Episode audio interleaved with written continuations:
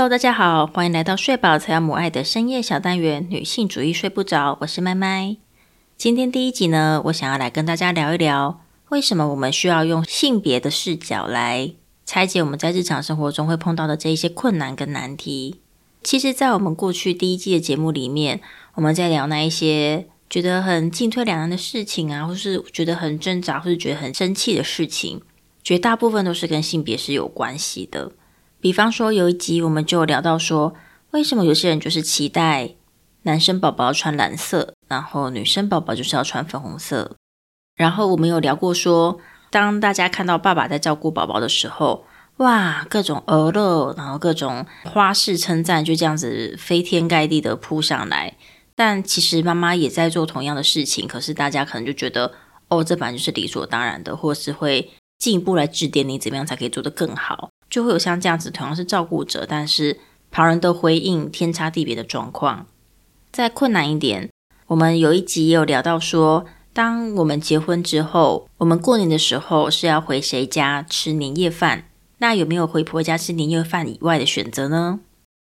刚才这三个例子，我想大家也能够很轻易的就听出来说，它跟这个社会对于我们男生应该要怎么样，女生应该要怎么样这样子的期待是有关的。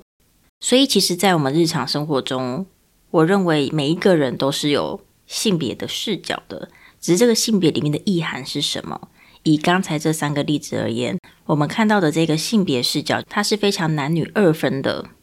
如果用更久远一点的词来形容的话，它带有的其实是一个两性的视角。那这个两性的视角呢，它强调的就是男女有别，性别分工很明确。它是建立在一个以男性的权利为中心的一个规则和系统。特别是符合这项规则期待的男性，比方说他可能是阳刚的，比方说他是异性恋的，越符合这样规则的男性，他获得的权利也就越大。也因此呢，在这套系统之下，容易会受到压迫的族群。通常就是不在这个规则内的族群，比方说大家常听到的女性，就是一个容易会受到这套系统排斥的族群，或者是非异性恋族群也是，以及像刚才提到的不符合那样子规则的男性，在某些层面上也会是受到压迫的族群。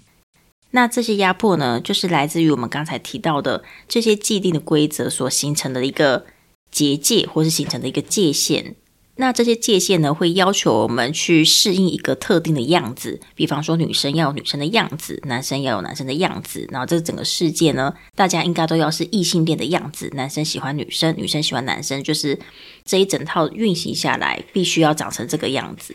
那想当然了，大家在这样子的限制之下，过得都不是非常的开心。于是我们就会想，如果我们今天打破那些界限，然后我们用我们自己想要的方式过活。那也许我们在成长过程中，比方说一个女孩子，她在成长过程中就不会一直被嫌说：“哦，你的腿要并起来，不要脚开开。”哦，你不要这样跑来跑去，像个野孩子一样。女生应该要很端庄。或是一个男孩子在成长的过程中，当他遇到一些挫折的时候，他就不需要被人家讲说：“哎，你是男孩子，你不要哭。”哦，或是“哎，你是男孩子，你就应该要硬起来。”我们就可以在整个过程当中可以适性发展，不需要。因为一些不必要的外在声音，然后让自己过得非常的局限。长大之后，又要再花另外一个很大的力气重新去对抗它。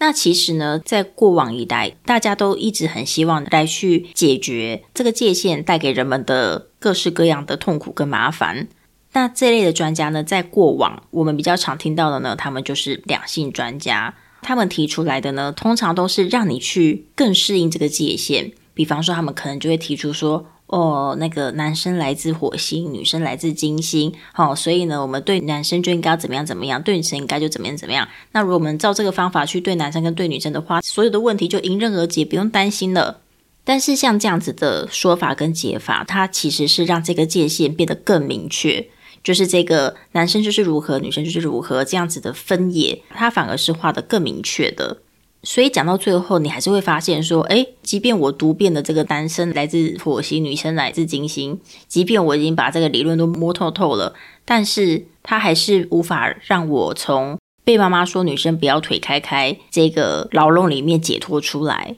那我觉得这个就是所谓的两性专家以及当我们的性别的视角只限缩在两性上面时候，会形成的问题。我们更希望的是可以打破这个两性所带来的边界感，它所带来的这个一整大串的结界。当我们把这个结界给打破之后，用更完整的性别的眼光来去看这整个世界的时候，我们的眼光就不会只停在男生或是女生，而是我们可以用更多元的角度，甚至我们就是很单纯的回归到人到底是怎么样子的一个。生命体的角度来去看待我们生活中所面对到的问题，比方说过去所谓的两性专家一直在那边纠结说啊，因为男性是怎样，女性是怎样，所以相处起来呢，大家要互相怎么样怎么样，要找些什么 mega 什么的。其实，当我们去拔开这个两性的枷锁的时候，我们很单纯的就是看到两个人他们在相处互动的时候遇到了怎么样子的冲突，遇到怎么样子的难题，那他们各自跟各自之间。就也许会存在一些误会，那要要去怎么解决？那当我们拔开这个枷锁，不再用这些刻板印象来去看他身上的标签的时候，我们就可以看到更多这个人的本质是如何，这个人的本身他真正在意跟重视的是什么东西。所以近几年，比起两性议题这个词，大家可能看到更多的是亲密关系议题这样子的词。我觉得这也显示了大家开始去倡导说情感议题的部分，有的时候我们就是回归到关系的本身，而不是用刻板印象来去决定关系里面的人要怎么相处。那回到性别上，我觉得也是一样的道理，就是当我们拆掉这个结界之后，我们期待的就会是这个世界看待我们是看到我们本来的样子，而不是这个世界给我们了一个框架，然后把我们锁在里面。但是呢，当我们得要拆开这个结界的时候，势必是会面临到很多冲突的。因为毕竟在过往这么长的时间，大家非常习惯在这个结界跟框架底下生活，然后也有人甚至在这个规则里面，他是一个受益者。那有些人他也许不是受益者，甚至他是他是在底下受苦的人，但是他已经长久以来太习惯像这样子的规则了，所以今天当你要去打破它的时候，他反而会觉得。No no no no no，就会觉得非常的焦虑跟惶恐，以至于冲突就会在这个时候发生。其实，在这三个例子当中，我也是做了一些不同的尝试，然后试图去面对眼前的一些冲突。比方说，在宝宝到底要穿什么颜色的衣服这一方面，我觉得虽然小何本来就是穿粉红色比穿蓝色还要更好看的宝宝，就是除了他本人的那个特质之外。我觉得我也有因此而更有意识的让他在生活中多穿粉红色对外亮相，然后去等待有没有人来质疑我。然后在爸爸作为照顾者做一些事情就会被疯狂的称赞，但妈妈做一样的事情不仅不会称赞，反而会遭受到一些指点的这个部分，其实也就可以看到说，在过去的文化或是习惯里面。大家更倾向妈妈是作为一个照顾者，而且她理所当然就要是一个很优质的照顾者。但是呢，对于爸爸的期待就是，如果他能够多帮忙一些什么东西，哇，他就是一个很棒的伴侣了。大家更期待的是爸爸外出打拼，然后赚很多钱，然后回来养这个家庭。然后对于家事这类的东西，就简单帮帮忙就好了。所以，当一个父亲他显现出他在育儿这一块啊是相对上手的时候，旁人就很容易觉得哇，超级诧异。然后他一定是一个非常爱家，然后对家庭非常非常用心的人。这样，那碰到这样子的状况的时候，我自己其实也觉得说，如果这个时候去在那边浇冷水，好像也还蛮不是食物的。但是呢，我也曾经有发出抗议，就是当大家称赞。老黄很会帮小何洗澡的时候，我就在旁边很大声的说：“哈，可是我也很不错吧？”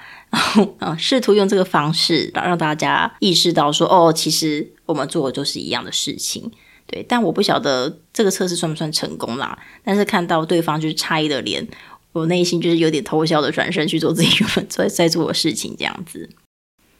那第三个，结婚后去谁家吃年夜饭这件事情。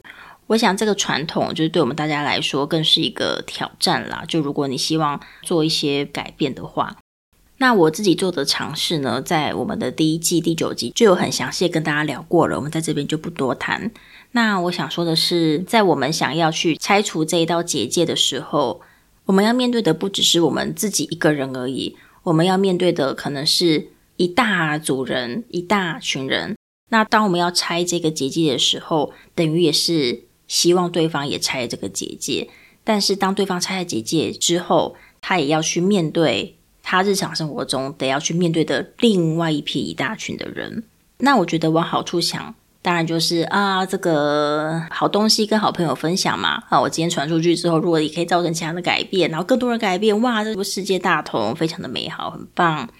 但其实，在整个过程当中，我自己。觉得最大的体悟是，就是哦，我很高兴，我想要做出改变，然后我把这个好东西 跟好朋友分享，然后跟我的家人分享。但是我家人得要去拆墙的时候，他面对到的人际的压力是他要去负责的，而不是我要去负责的。那当他要面对这么大的压力，我却又无法为他负责的时候。我也会选择在某些地方做一点让步，或者是在某些地方，我就觉得不一定要百分百照着我的愿望，我也就接受这样子。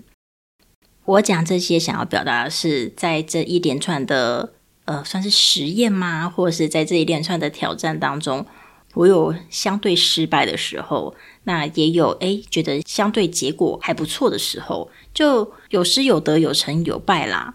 那我觉得。我把我的经验分享出来，有成功的部分呢，大家可以参考参考。那如果是比较诶失败的地方呢，大家也可以就听看看。那那毕竟我们都是不一样的人，也许同样一件事情，你已经尝试过了，诶，而且你也成功了，那就也很欢迎你来这边跟我们分享，诶，你是怎么样子做的？那最后的结果是怎么样子？所以呢，我想要在这边邀请大家跟我一起一点一点的去拆除这个过去。用两性这样子的视角所带来的结界，然后用性别这样子的眼光来去重新的思考，说我们可以怎么样子做更多。那我觉得开这个小单元呢，就是我想要提供一盏灯，那欢迎大家一起来跟我一起取暖，更欢迎大家就是如果你手上有一盏灯，大家一起在这个拆结界的路上相互照亮，然后一起走得更远。今天话就说的差不多啦应该是睡得着了那我们就下次再见喽大家拜拜。